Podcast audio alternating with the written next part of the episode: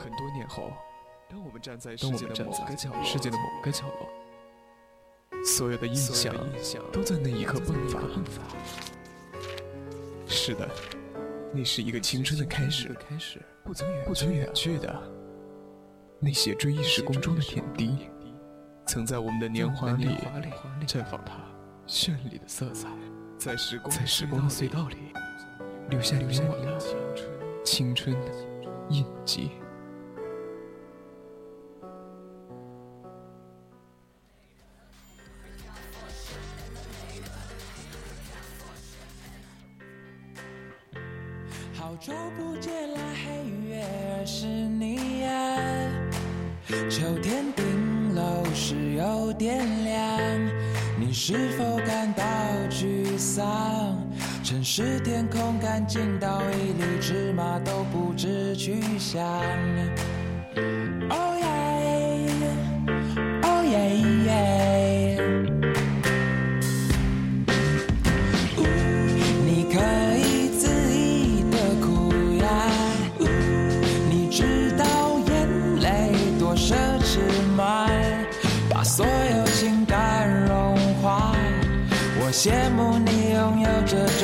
种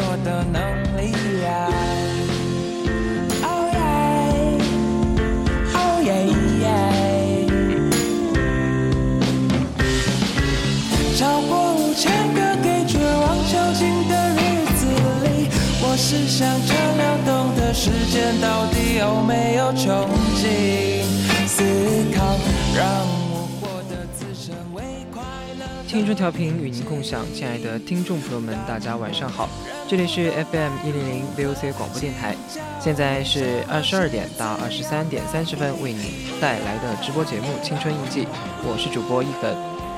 大家如果有想对主播说的话，或者是想要与主播分享你的故事，都可以通过 QQ、微博还有微信告诉我们，也可以加入 QQ 听友四群二七五幺三幺二九八，微信搜索“青春调频”，也可以在微博 @VOC 广播电台。黑月儿，请你继续任性发光吧，我愿陪你情绪解放，哦，到每一个天亮，一次又一次划开自身感官里程的窗牌。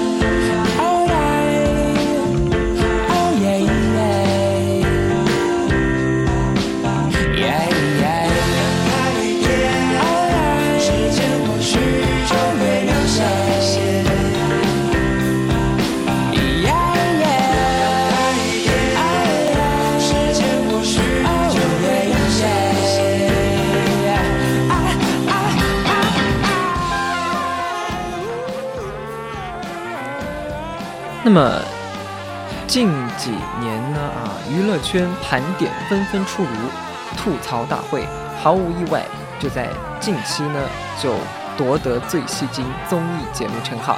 其实好像不需要什么盘点，看一看他的冠名商的阵容应该就知道了，因为他的第一季还只有某感冒止咳药一家支持，到了第二季就吸引了某手机厂商的大金主。张绍刚老师的口播也说不利索了，众嘉宾也能自由选择属于自己的植入广告进行花式播报。尽管从第一季后半段开始呢，这个节目的热度有所下降，观众也有一点看疲了。有些嘉宾呢也是毫无槽点，有些嘉宾显得太小气，最大槽点竟不让提。有些人设包袱太重，好笑的段子在他那儿就被讲成冻带鱼了，越讲越尴尬的次数太多。但是呢，并不妨碍吐槽大会的成功。本土化的美式脱口秀也成功的超越各种喜剧人，成为最受年轻人期待的一种喜剧的形式。其实相信，在未来呢，也会有越来越多的啊这种，也算是我自认为的吧，会有更多这种幽默的年轻人会走上这条路，成为一名脱口秀演员。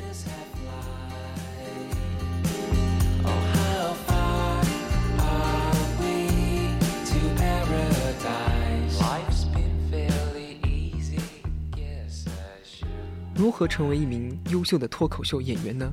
首先，从女粉丝想跟他生猴子的池子开始说，这名暴躁九五后沉迷于今晚八零后的舞台。今晚八零后呢，也是一个非常有意思的节目啊。自己的骨干成了吐槽大会的台柱子啊，直接导致发起人王自健目前陷入无所事事的状态。每天的主要工作就是在微博上晒晒猫。从各种采访中，我们也可以知道，池子上这个八零后主要是李诞啊。当时他还在北京某酒吧卖艺啊。我感觉这个节目呢，越来越有点娱乐甜甜圈的款式了。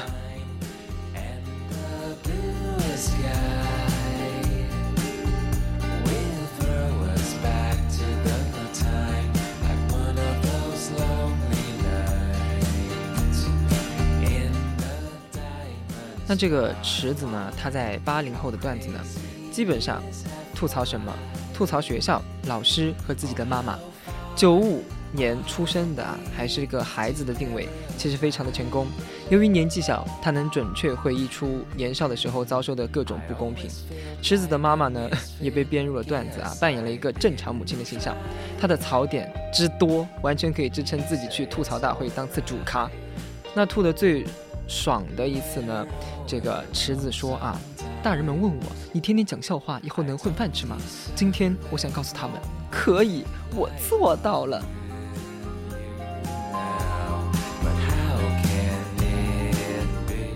其实可能池子他作为一个九五后吧，我觉得他的段子呢非常容易引发就是学生群体的共鸣，由此呢就掌握了一个事实：原来全国的老师们都喜欢说出这样的话。校园是我家，卫生靠大家。有些人很不自觉，今天我就不点名了，自己心里有数。同时呢，我们也悲伤的发现，韩寒的通稿二零零三都过去了多少年了，学校里很多事情还是那个鬼样子。池子呢就是弹幕版的少年韩寒。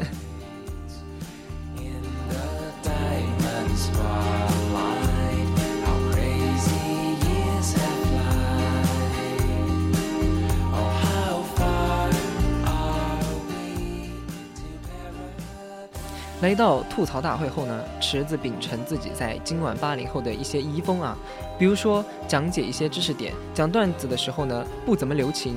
很多老一辈的艺术家吐槽完毕后，总会和主咖深情拥抱，以示不要介意。但池子呢，好几次都给忘了。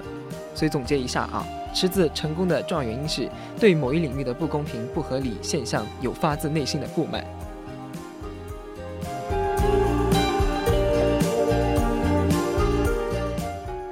其实今天想要讲这个主题呢，完全是因为玉恒出于自己比较喜欢这个综艺啊，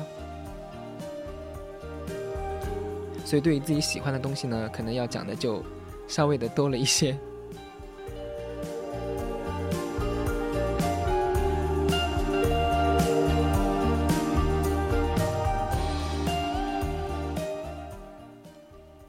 还有的就是。对某一个领域不公平、不合理现象有发自内心不满的，还有就是曾是摇滚歌手的臧鸿飞也可以归于此类。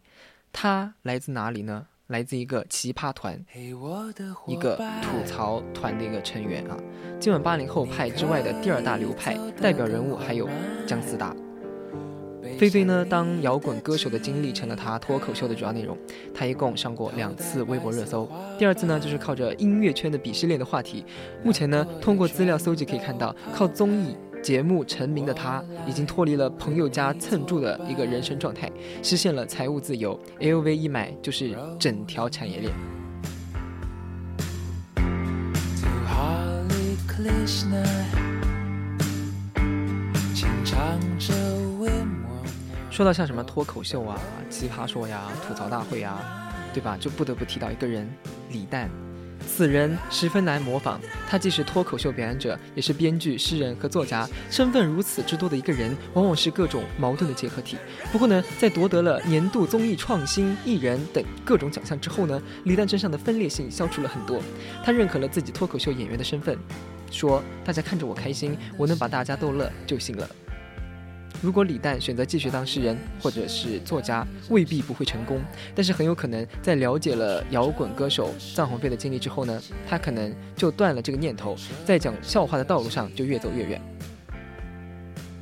但那都与我无关当然，这都是猜测。思文和陈露也沉迷于这个沉迷于这个今晚八零后啊。思文在那儿最犀利的一次吐槽呢，形容观众们看了这个今晚八零后的状态，如同嗑瓜子儿、吃瓜群众，不觉得太有意思，但不知不觉也就看完了。所以思文后来也跳槽去了这个吐槽大会。那她的老公陈露现在的定位就是一个暴躁编剧。翻看她的微博呢，从她的微博内容可以看出，她已经攒了太多娱乐圈的段子，素材满满，憋得不行，就等某天和盘托出了。但是呢，由于不是经常当嘉宾，他会时不时的在微博上吐槽一下主咖，有人不配合，让编剧追着改段子；有人不守时，毫无征兆的就改时间，嗯，都有可能会成为下一季的这个吐槽大会的素材。所以呢，脱口秀界的秘密。也大多数都是编剧透露的，嘉宾的段子呢，绝大部分呢也不是他们自己想的，而是编剧写好了，然后让这个嘉宾来表演。他们中有人或许会和编剧对一下词，提点一下意见。有些嘉宾呢把段子讲砸了，身为编剧的程度也是很心疼。好好的一个的一个这样一个段子，节奏把握不到位就浪费掉了。当然，最重要的秘密还是所有的槽点。哪些能说，哪些不能说，都是策划、编剧、嘉宾还有嘉宾的助理等事先一起商量好了的。也有对尺度这件事不是很关心的脱口秀演员啊，比如说王建国啊，这一点在最新一集吐槽大会上就完美的体现了出来。很多人呢担心建国以后会不会被嘉宾给小鞋穿啊？其实呢，大家多虑了，大家忽略了一个事实：被嘉宾穿小鞋的前提肯定得是建国以后就混娱乐圈了。而这个前提又是，必须要够红。但是建国目前具备这要素吗？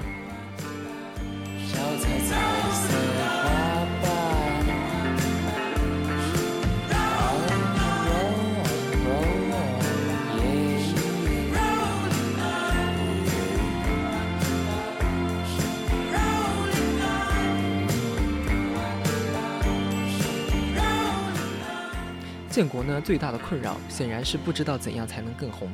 为此呢，他不惜放弃了自己主攻文史知识点的定位，学起了赵本山派的周云鹏。不过没多没过多久呢，也就放弃了。主要原因是被观众看出来了，建国现在的演绎风格可以说是十分飘忽，让人捉摸不定啊。从微博上也可以看出，他对这点是十分苦恼的。忧伤颓废的情绪常常淹没了他。在这里呢，我们也真诚地提醒一下建国，早日放弃死胖子的定位。毕竟你胖能胖得过谁呢？至于文史知识，放眼望去，高晓松老师早已牢牢占据这一领域的制高点，短期内很难超越啊。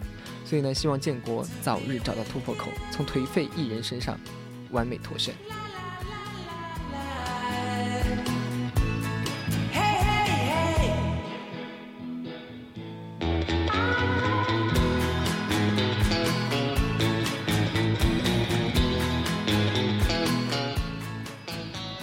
至于各位嘉宾的脱口秀表演如何才算得上合格，甚至是完美呢？老一辈艺术家当中，王刚、唐国强做出了表率。王刚老师将演和声的那个劲儿搬到了这个舞台，临危不乱，言辞犀利，观众纷纷感叹：老一辈演员下起手来也是如此之狠，内心的波澜壮阔一点也不输九五后。唐国强老师对任何槽点都是毫不畏惧，且看上去也十分满意自己在 B 站的表现。相反呢，有些青年演员在面对自己的黑话题时，鸡翅掰咧啊，展现出了一个强行洗白的形象。所以在这里呢，咱们也不点名了啊。主咖如何要讲好脱口秀呢？经过观察啊就发现，最重要的一点就是抢在别人前头完成自我批评。这点呢，可以向黄国伦老师学习。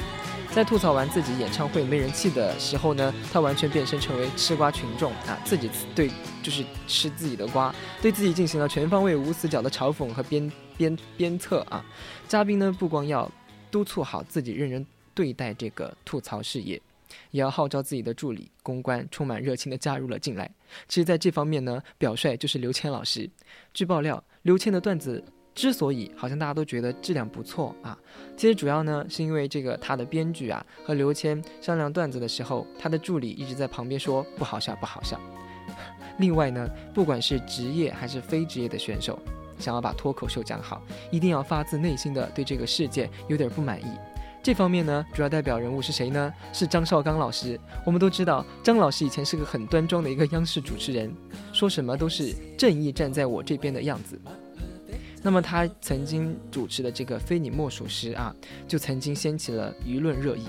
原因是什么呢？是他经常言语犀利地向求职者发难啊，引起网友很大部分就是很大不满，纷纷的讨伐说。张绍刚凭什么主持这个节目？求职者本是弱势群体，他内心能不能阳光一点？其实呢，对于这这一点，网友们感觉就是还是说的挺对啊。张绍刚老师可能就是发自内心想吐槽，所以呢，他来到了这个吐槽大会，就有了他的用武之地，完全是放飞了自我。原来的主持人啊，他可以变得这么刻薄无情。还有一点渐渐的，对于讽刺嘉宾这种行为呢，这里不仅允许，简直是太欢迎了。在别的节目里面呢，观众就是呼唤他下台，在这里呢是千呼万唤求留下来啊。吐槽大会曾经试过，就是换一个主持人，王自健呢就被喊来凑了一会儿热闹。但是呢，在群众极大的抱怨声当中，张老师又站了回来，带着一脸“看吧，没我不行”的这个样子。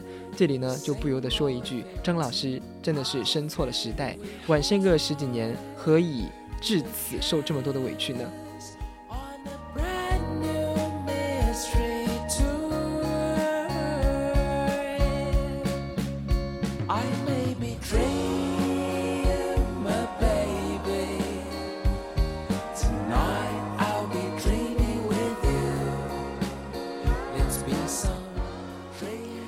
最后呢，脱口秀演员啊，也是有很多痛苦的。比如说，脱口秀编剧最爱发的微博是什么呢？一篇总字数显示为十一的文档，观众最爱看的就是池子那种表演，话密包袱又多哈，一分钟就有四五个段子。但是想一想吧，说五分钟，够想一晚上的了。可能是觉得付出太大，不愿白给人写段子。我们也看到了李诞、思文、思文老公这些编剧都走在了台前，反正都要写段子，不如让自己成名。所以呢，生命更长久的脱口秀演员，不会只是一个表演者，而一定是那些真正把生活过成段子的人，会发自内心的觉得生活有时候真的有意思，完全值得和大家一起来笑一笑。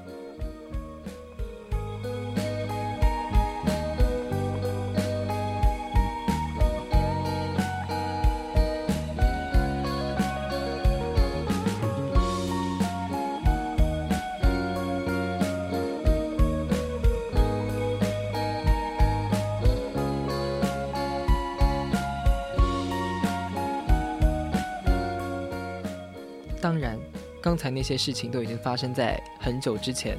那么，现在这个呃最新一季的这个吐槽大会，就不知道大家有没有看啊？这一季的吐槽大会呢，虽然感觉大家大家都觉得有很多槽点，但还是有很多人就是觉得这个节目出了很多的怼人金句啊。吐槽大会呢？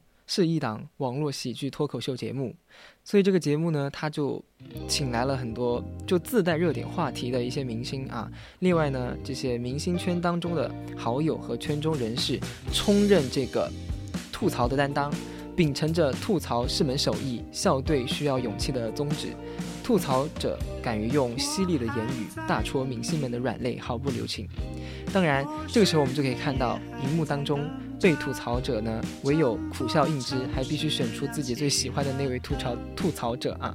所以呢，如此特别的一个吐槽的方式，就让这个综艺嘛，就一度在网络上掀起了讨论的热潮。今年的这个吐槽大会五开播后呢，不出所料的又火了。当然，它除了在保留了真实犀利的吐槽和强大热门的嘉宾阵容外呢，还新增了一个比赛的淘汰制，作为。这种对吧？大家都知道，这种综艺就是一直到后面不出现什么改动的话，很难调动嘉宾们的这个就是观众们的兴趣啊。那么这个它增加了这个淘汰制呢，也是充分的调动了嘉宾的一个求生欲，极大的增加了节目的竞技感，使得在目前播出的这几集节目当中呢，爆火的京剧文案就频频的显露了出来。首先，对于许知远。有网友就惊呼：“这是吐槽大会最有文化的吐槽选手吧？”知识分子骂起人来太给力了。许知远的吐槽风格呢，不是简单的抛梗让观众大笑，而是用不带脏字的文学艺术戳中被吐槽者的痛处。或许你也还在等着，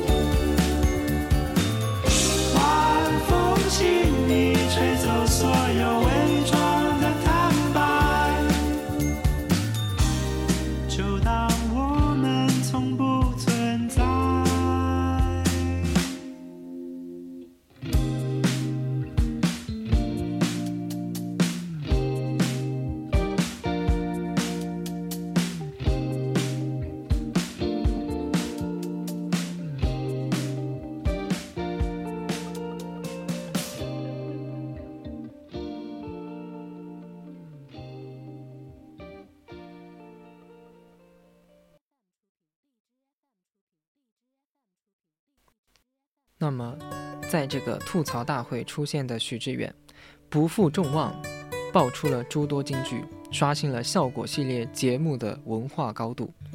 不同于其他人的吐槽，许知远的吐槽反而带有文字性的一个，就是有点带有文学和哲学的意味了。他吐槽张大大的时候说：“来之前呢，节目组跟我说张大大会直接攻击我的样貌。”我觉得没有关系，审美的偏移是一种智力的缺陷。他的眼眸是夏日午后的珍珠。吐槽金星，金星它有一种把全世界的事都变成家长里短的能力。我想，即便鲁迅上了他的节目，他也就是问问在北平一个月挣多少钱呢？你的故居是租的还是买的？后来跟闰土还有联系吗？我估计呢，鲁迅听完就想说两句话，一句是脏话，另一句也是脏话。无可取代的迷人舞步，看着。还有吐槽王建国和李雪琴，我说这对 CP 跟霍气也差不多呀，是一种没有兑现的爱情。所以呢，其实，在吐槽大会上，许知远他这种有文化的吐槽直接上了热搜啊。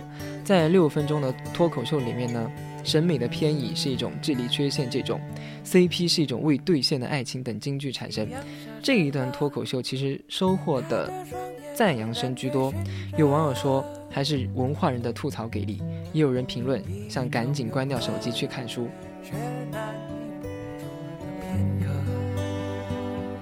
对吧？就是吃了没有文化的亏。许知远啊，曾经在《十三幺》的同名书中自序说：“我多少期待借助这种娱乐界的影响力啊，对知识分子日渐边缘的趋势做出某种报复。”那么这一次呢，热搜如若真的能够起到督促年轻人阅读的效果，那这个报复我觉得也算是成功了。其实最近呢。大众娱乐节目当中还有一位知识分子也比较的圈粉，那就是咱们华东师范大学教授刘擎啊。刘擎呢在《奇葩说》的点评中引用哈贝马斯系统对生活世界的殖民的概念啊，分析前任点评 App 应不应该存在的这样一个辩题，被观众称为“奇葩说之光”。他们都不是第一个参与互联网文化的知识分子，当然也绝对不是最后一个。不过，一直有人对知识分子越来越成为大众娱乐的一部分而感到好像大事不妙了。其实呢，我觉得这是一种偏见。世界已经在改变了，凭什么知识分子就应该继续固守在象牙塔里，自与精英坚决不接地气呢？那这个时移世迁啊，知识分子的身份认同发生变化，也不是再正常不过的事情了，对吧？所以呢，正如刘擎如此回应自己为什么参加奇葩说的问题：如果所有的学者都自己把自己关起来，那这个公共空间可能质量会变差。它就会完全被现有的大众娱乐的逻辑控制。其实像，呃，奇葩说或者是脱口秀大会，还有十三幺，在娱乐的同时呢，呃，尝试去承载一些思辨和知识传播的功能。我觉得这也是一件好事情。这些节目呢，如果还能够承担一种社会的批判，例如说杨丽嘛。他不是去年普且性的段子，大家都知道噻，指向一种更积极的社会建构，所以这样何乐而不为呢？啊，因为这样乐于和媒体交流的人类学家，这个他就坦诚啊，就说他把接受媒体采访的机会当成了一种田野调查。这种主动迎战，把自己作为方法的姿态，跳出学院，进入更加开阔的生活视野，面对大众的批判，而不是沉浸在自己的同温层，丧失了真正的问题意识和可开垦的领地。啊，反正我是没有看懂的。那没有和普通人的交流呢？这个项标呢不会发明出内卷是不允许失败的竞争和附近性的消失等破圈的概念。哈，有人不停地在学术论文中。批判算法和流量，但不可否认的是呢，这些批评是不是也把算法和流量过于简单化了？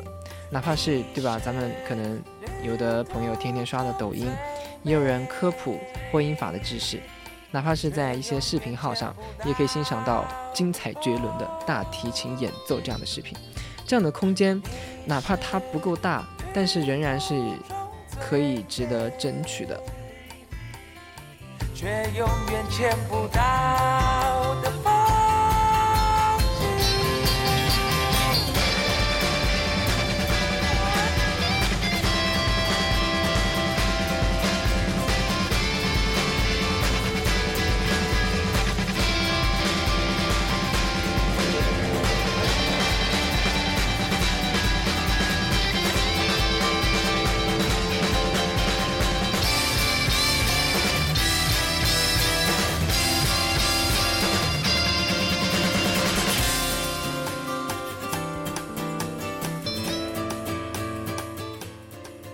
见过太多鄙夷媒体的这些什么教授学者，一心只想圈地自萌。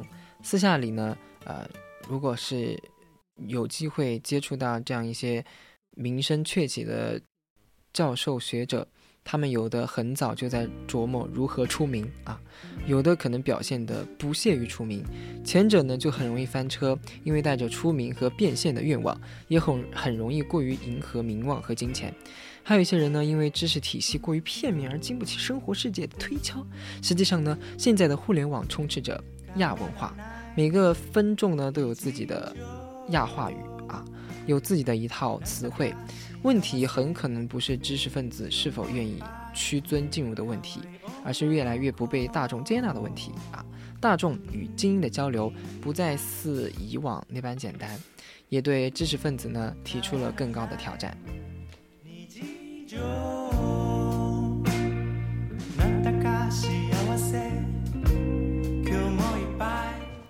那么这个在经过改版后的吐槽大会五呢？也将综艺效果直接拉满了。开场就是以犀利著称的易立竞对李诞进行了灵魂拷问：“你看过大会的豆瓣评分吗？你知道大会越来越不好笑了吗？你听过评论说大会已经变成洗白大会了吗？”这样一头利落短发的易立竞啊，曾经担任《南方人物周刊》的高级主笔，曾以毒辣犀利的采访出名，没有明星能逃得过他这面照妖镜。在李若彤的那一期吐槽大会呢，伊丽静仿佛就开了挂一样，把在场的所有嘉宾都吐槽了一遍，频出金句啊。他吐槽这个主咖李若彤，他怎么说的呢？他说李若彤在一个节目里面啊，居然还能穿上她十七岁的的校服，身材保持的真好。作为一个中年女性，我就很疑惑，为什么中年女性一定要追求少女感呢？那你让少女追求什么呢？中年富商吗？这段话呢，当时在看的时候把我笑着了。吐槽汪东城的时候说，刚才在台后工作人员跟我说，你采访过很多姐姐，要不要采访个哥哥呀？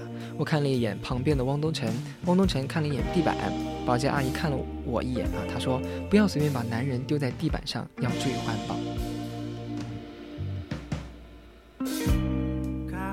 还吐槽了马思马思纯啊，他说周冬雨当朋友啊，可人家周冬雨有时间跟你做朋友吗？啊，如今他为什么又不带你了呢？啊，七月与安生，你现在安生吗？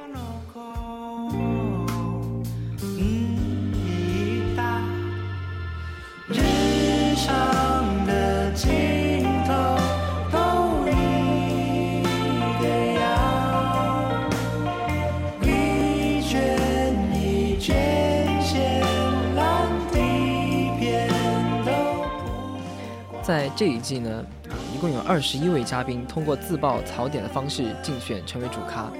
经过激烈的热力值的 battle 过后呢，第一期的主咖是我们的黄奕。对于豁出去的他呢，各位也没有嘴下留情，整场文案都是槽点满满。黄奕他说：“女人就要找准自己的人生态度，谁对咱不好就淘汰谁，不用怕受伤，敢爱敢恨。男人不行就换嘛。”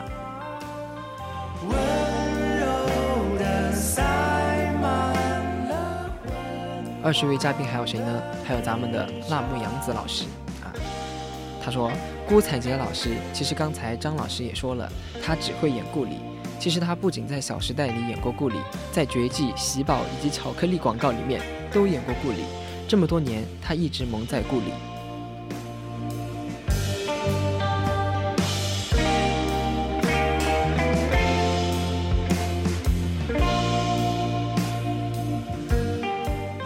还有一位特别厉害的咖啊，就是咱们的金姐金星。其实这整个寒假的快乐呢，就是去友把哥哥和金姐金星给的。其实人正经正经的名字吧，叫做叫做追光吧哥哥啊，不知道大家有没有看？对这个综艺呢，就是用混龄男团竞演真人秀，也是邀请了二十一位来自不同领域的嘎嘎们同台竞技，最终呢选择出七位哥哥成团出道，就是你们可以理解为性转版的浪姐啊。我只是说，在这个综艺的形式和内容上，可能初衷是和姐姐一样啊，姐姐逐梦，然后哥哥追光。不过呢，这个节目在播出几期之后呢，大家就悲哀的又发现，跟不受年龄困境、职业限制，在舞台上依然可以发光发热的姐姐来说，部分哥哥们都不太往，都不太美好的样子。他们更像是一锅第一次没吃完剩下的饺子啊，第二次为了吃完它就去煎一下，结果油放多了难以下咽，最后好像还是吃不完了。所以呢，这里就要讲的呢是金星啊，在这个节目里面呢，由金星担任追光学院教导主任。其实大家都知道，优酷的综艺一向是糊的啊，鹅和桃干啥从不带他玩。在被逼无奈转行做狗仔之余呢，他好像就掌握了收视密码。首先，第一个炒作，第二个综艺请来了金姐，所以呢，最开始网上一直流传着一份关于追光追光吧哥哥的艺人竞技点啊，很多很多，一共是二二十二十多位哥哥，还有金姐，还有其他的艺人的一个这个竞技点啊，就当时真的。把大家笑得半死，看完没有别的感想，就是会觉得越不红的禁忌就越多啊，像付辛博就是禁忌点暂时无。总总之呢，这个节目之后的关注度它是起来了。那么接着呢，节目开始就金星老师上来任意雷，他在和付辛博打招呼的时候呢，冲着他叫了井柏然啊，然后剩下的哥哥们估计吓得当场石化了吧。金星老师就说。这个你们都接不住哦，小场面。接下来还有史诗级画面，也在这个综艺里面看到了，比如说杜淳主动跟印小天说话，嗨，其实这个呢，应小天大气呗，对吧？度量非凡就完事儿了，看见了吧？这个节目呢，从选嘉宾到导师上，都是不是都不是省油的灯啊，明摆着就是说，我们这个节目呢，就是冲着热度要火要红。金姐呢也是相当的给力啊，就一度霸占了热搜。当然，金姐在吐槽大会当中的表现也是相当的精彩。她吐槽自己啊，她就说她偶然间发现了一篇金星能够孕育生命吗？她说当时她看这个她气气害了，然后她点进去一看，天文学家，嗨，才知道搞错了。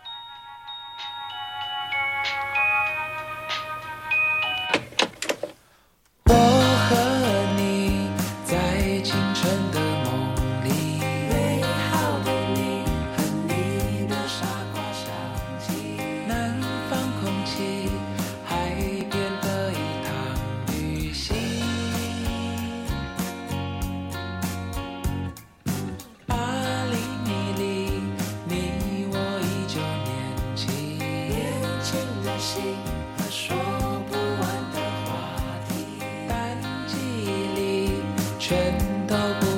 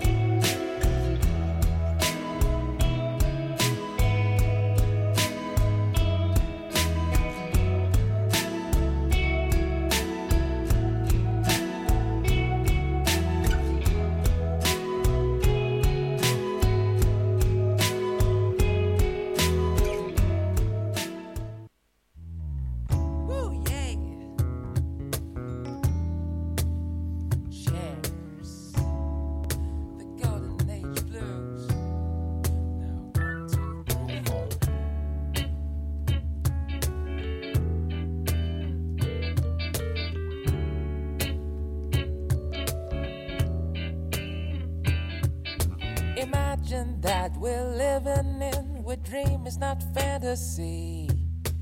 Four boys stand the world round with their heads and craziness.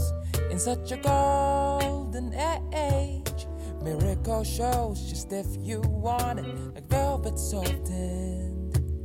The iron driven Machine.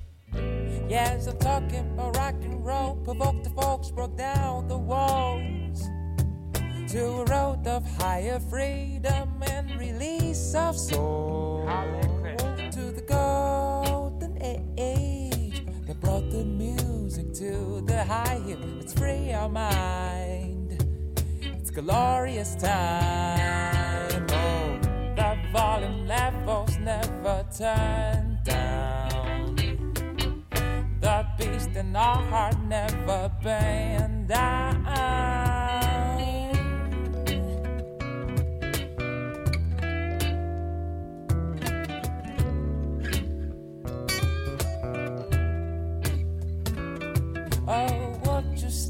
Illusion or reminiscence? The age do not only exist in the history we read, a golden age. Here comes the show, just if we want it, let's make it clear. Let's make it here.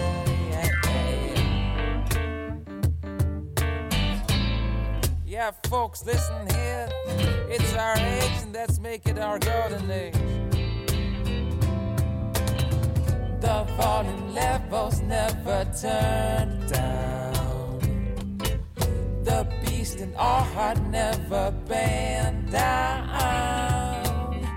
We'll keep the history evolving. So will the music spirit crack on.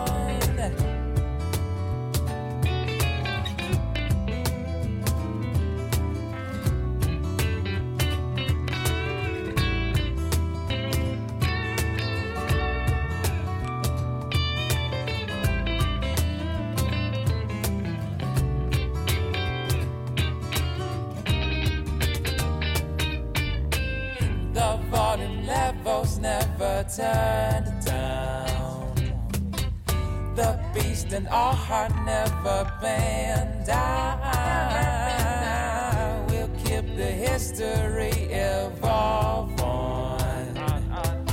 So will the music spirit crack on.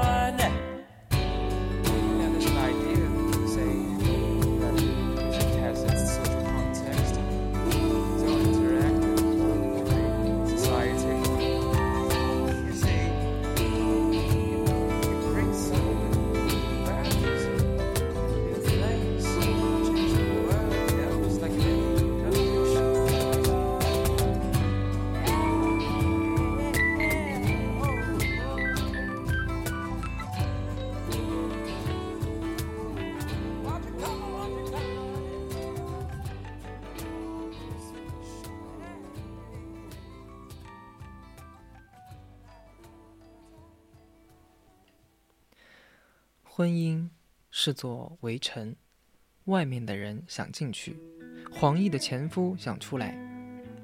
马苏说：“我和他的官司还没打完，也许我还能让他晚点出来，希望也能让黄奕再多过几年清静的日子，多拍点好戏。他现在的哭戏老好了。”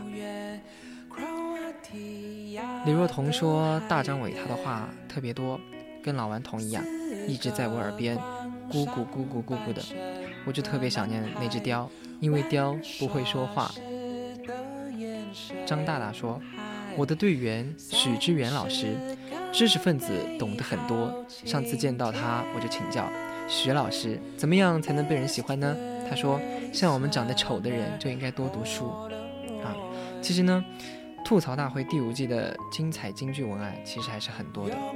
看了吐槽大会，就不得不感慨一下，骂人就是那种。”所有带什么爹娘这种，然后带着性器官的这些这些词语，在他们的面前都显得就小菜一碟啊。所以呢，那种不带任何脏字的怼人的，才是最高的境界。所以呢，下凡综艺还是很不错的。有时飞回台北。那天下午的阳光正甜，我对着华山草原上的你唱 Every day is Sunday,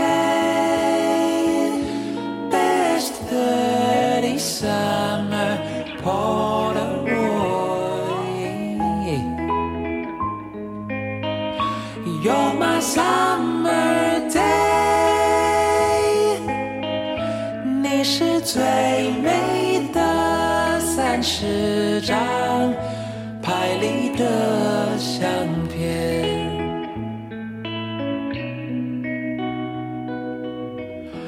Real love is 六十岁的六月，孙女来到这世界。孩子搬进了新的家园，们也冰释前嫌，学会期待。那么在经过改版后的吐槽大会五呢，赛制非常的激烈，综艺效果更是拉满了。但是吐槽的内容很多，感觉都是为了吐槽而吐槽。比如说黄奕的这段话就引起了当事人伊能静的吐槽：脱口秀是冒犯的艺术，吐槽也要拿捏好度。不过呢，也有很多网友表示说，来吐槽大会就要有娱乐精神啊。伊能静和秦昊两口子吐吐槽别人的时候，不是也挺嗨的吗？拍立得相片，拍立得相片，拍立得相片。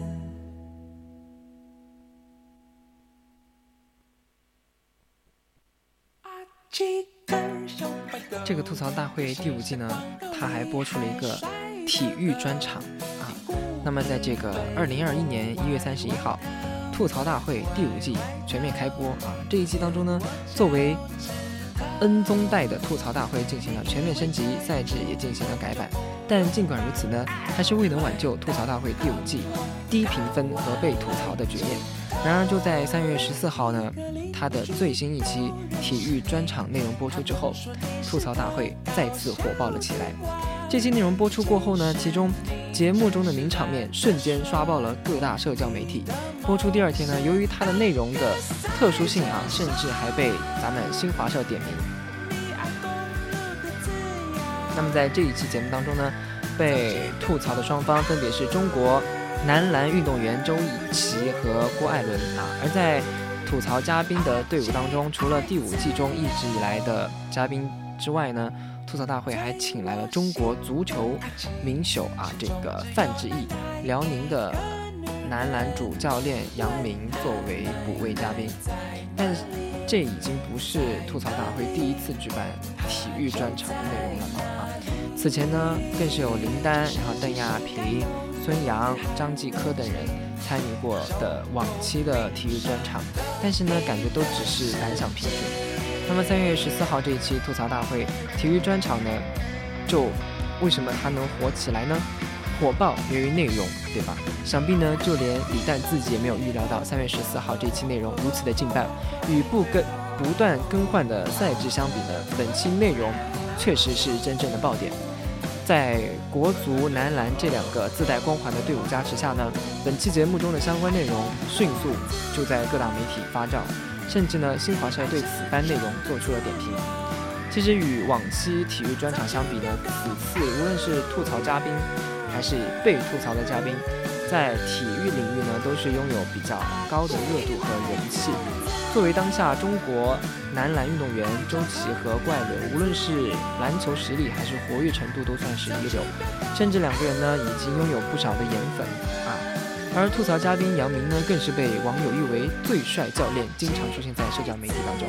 此外呢，两位被吐槽的嘉宾呢，都存在巨大的槽点。周琦啊，因为2019年世界杯比赛当中将球传给了波兰波兰球员一事，成为了本场吐槽中最大的槽点。而郭艾伦在关键比赛中仅得一分的不稳定发挥呢，也是激发了范志毅的吐槽金句。往期其实对于各娱乐明星进行吐槽的时候呢，由于吐槽的内容并不是全部和重要，往往呢都会被网友称之为对该明星的洗白，甚至对吐槽大会改名为了洗白大会。而此次对周琦和郭艾伦二人的吐槽内容呢，可谓是字字扎心，句句见血啊！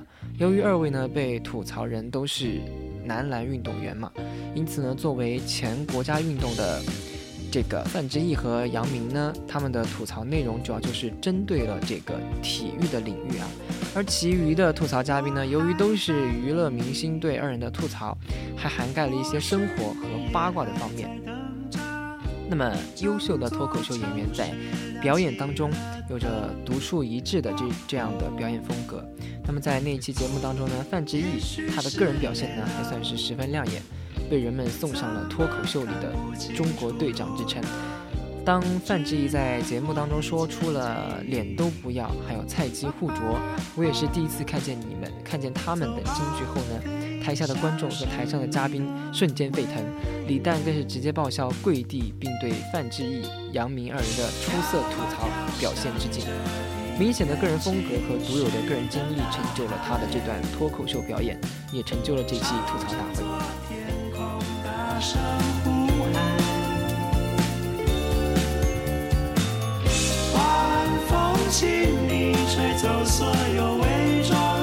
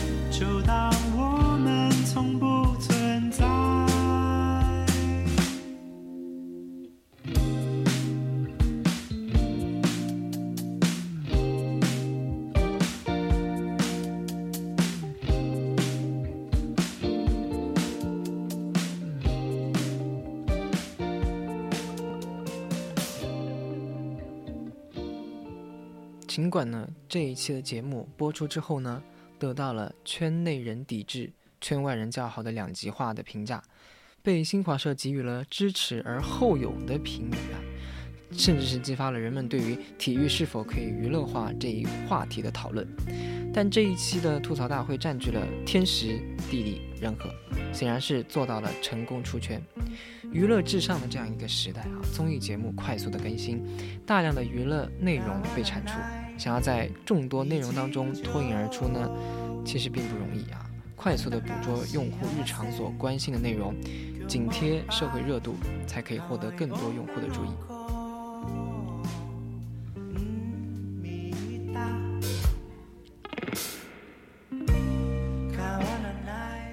当全媒体都在营营造一个2022年啊这个冬奥会的氛围下，体育明星呢以及体育领域的被关注度明显是提高了。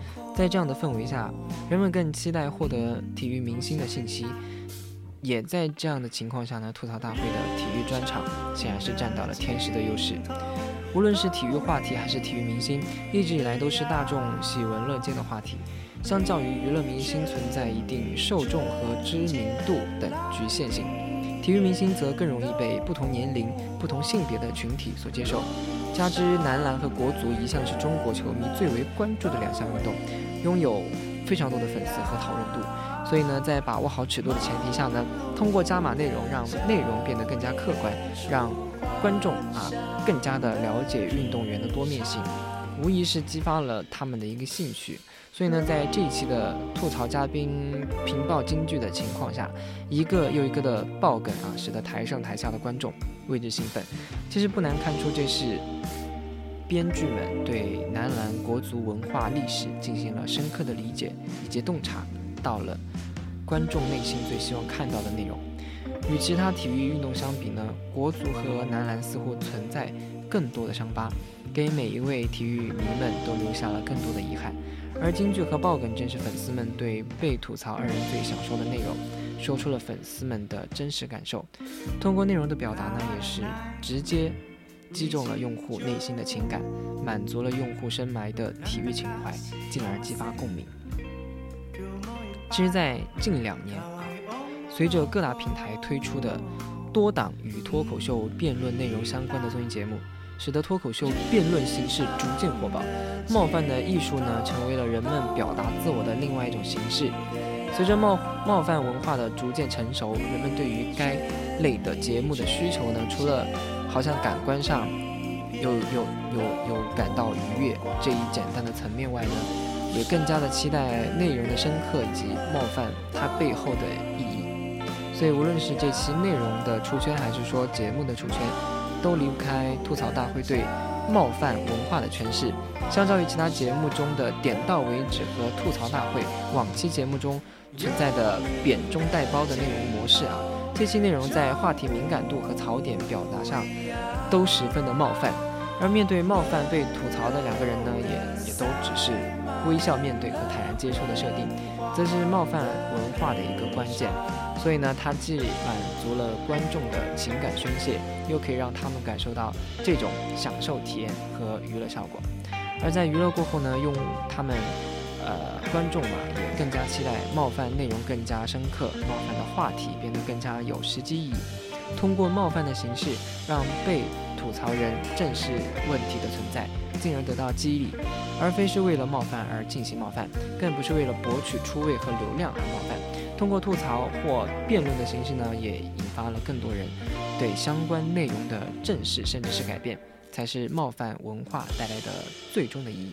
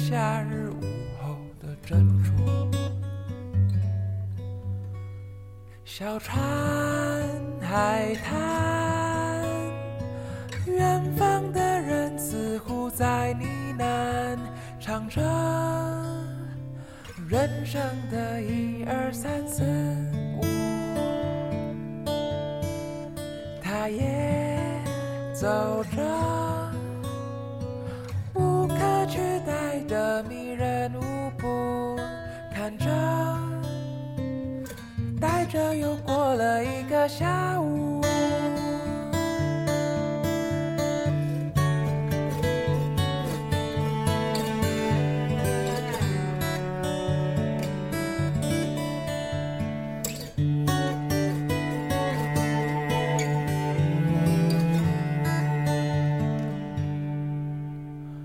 夕阳下山了，他的双眼仍然追寻着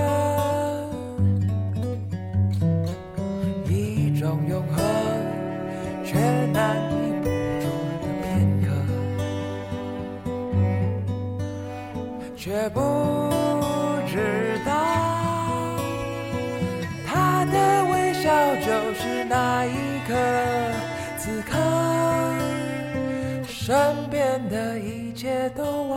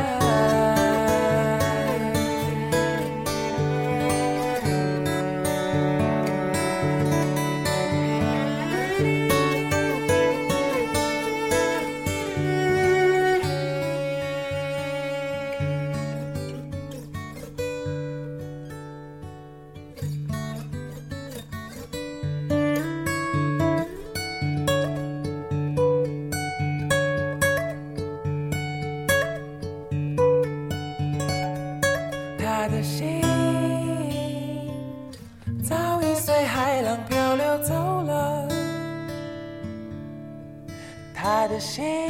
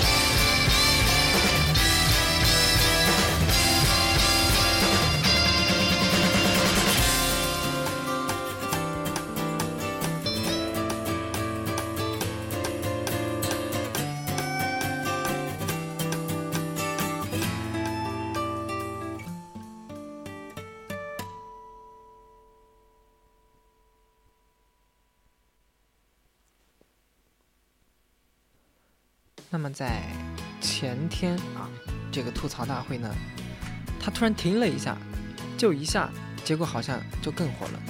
不少的网友都表示呢，自己非常的疑惑。那么看了一下官微的解释是，剪辑时间不足，OK 了，那这就是原因呗。那咱就不要怀疑，因为你的怀疑毫无根据。但是呢，又出现了两个让人非常疑惑的现象。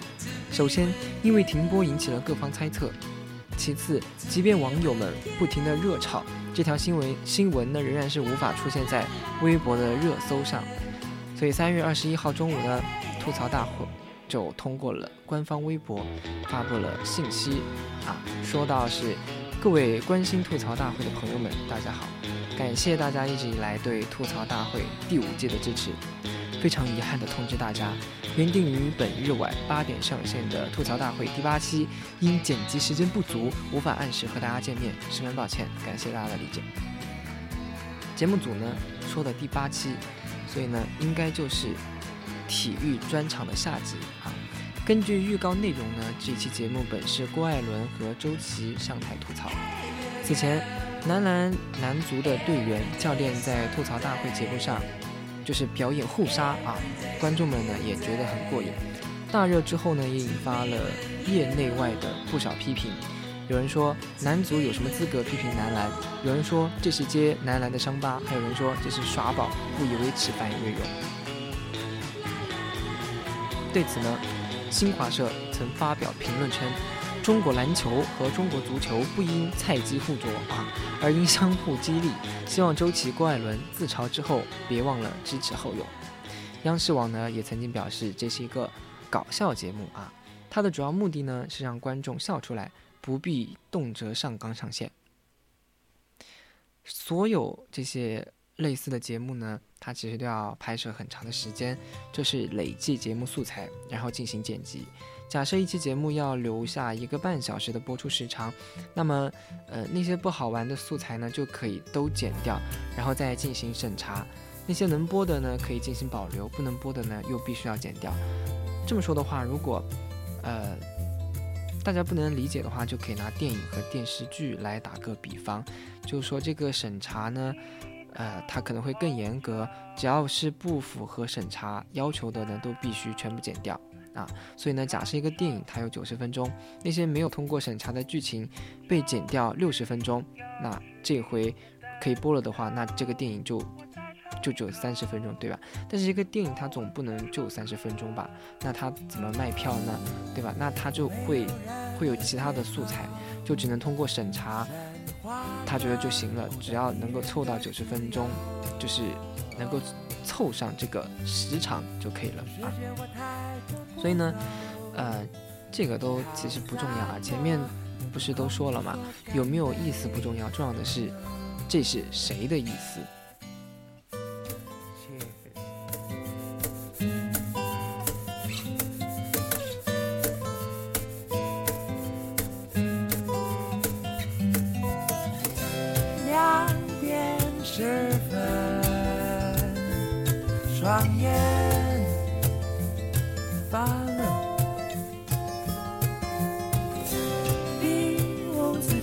下秒针卖力演奏，逃走了睡梦，不得不找寻属于我的窗口，在没有车的路口，呼啸着寂寞一人的自由。明天还有太多懵懂，只好洒脱，对着空气说干杯。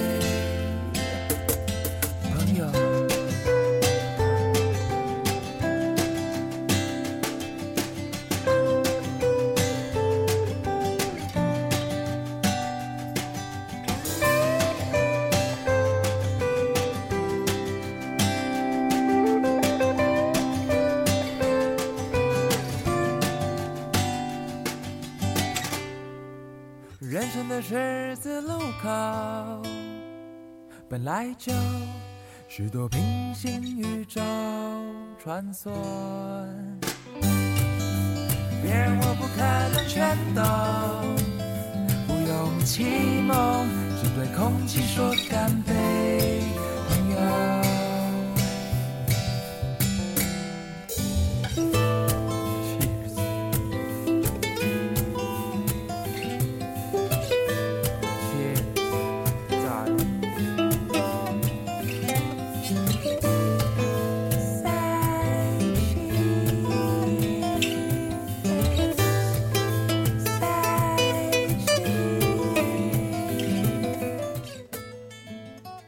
其实呢，啊，脱口秀类型的节目，它引发争议不止这一件啊。近日呢，曾经参加过多次脱口秀节目的杨笠，大家应该非常熟悉了啊，为这个英特尔笔记本产品代言。很多网友呢，因他此前关于男性的评价言论，很多网友纷纷宣布要抵制英特尔产品。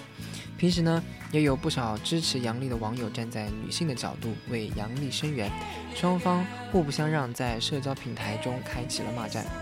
英特尔方面呢，随即将微博以及淘宝等平台上有关杨笠的宣传信息全部下架。但是呢，双方网友的对战并未平息，而且呢还在继续。啊，直到三月十八号的时候，英特尔消费类产品官微发布了杨笠宣传英特尔笔记本产品的宣传内容，配文是“看金牌投资人杨笠如何为职场电脑平反”。在该宣传当中，杨笠又称英特尔的眼光太高了，比我挑对象的眼光都高。在这一条宣传微博下面呢，有网友宣布，呃，就是要抵制英特尔啊，因为他们说杨笠在脱口秀中挑拨性别对立，并且侮辱男性群体，因此呢要抵制这个产品。这件事情主要原因呢，则是源自杨笠曾屡次在脱口秀大会节目当中涉及男性评论和调侃而来。就比如说，在二零二零年八月的时候，杨笠在脱口秀大会中提到，男人、男生为什么明明看起来那么普通，但他却可以那么自信？就凭着这一句话就火出圈了啊！相信大家就是通过这句话就认识了杨笠。当时呢，就引发了网友的争论。支持者认为杨笠所言极是啊，而反对者则称其是刻意侮辱男性而博取关注。到了二零二零年十二月。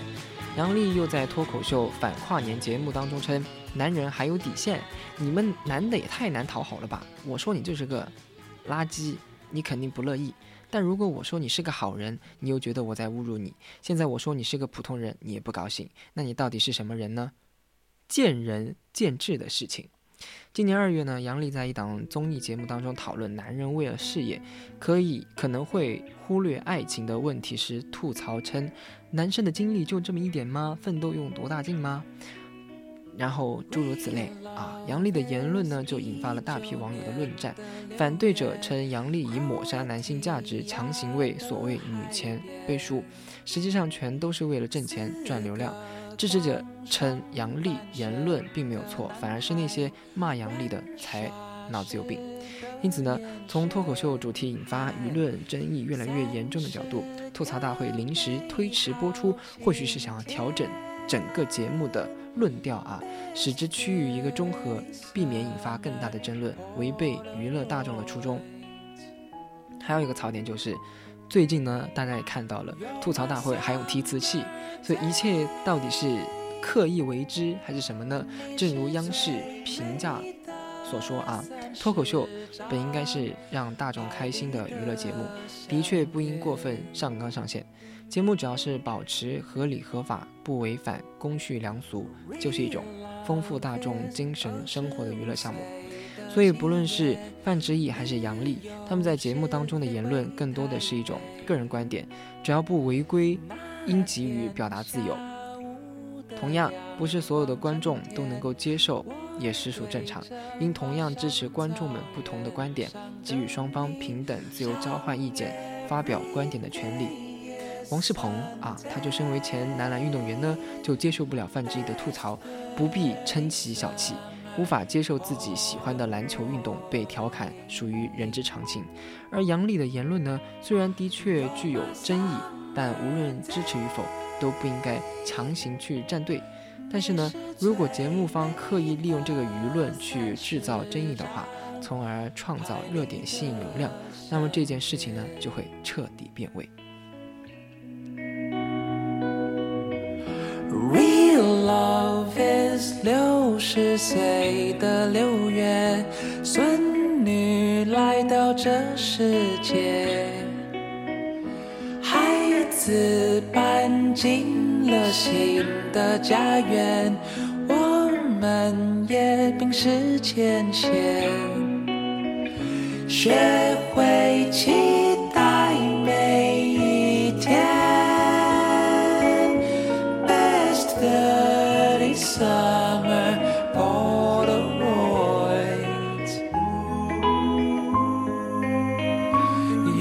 summer day 你是最美的三十张。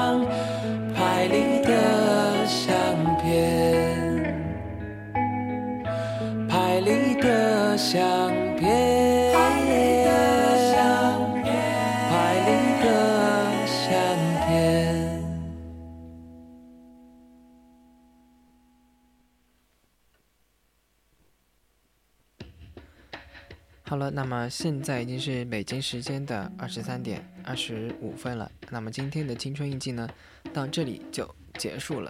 咱们下期同一时间再见。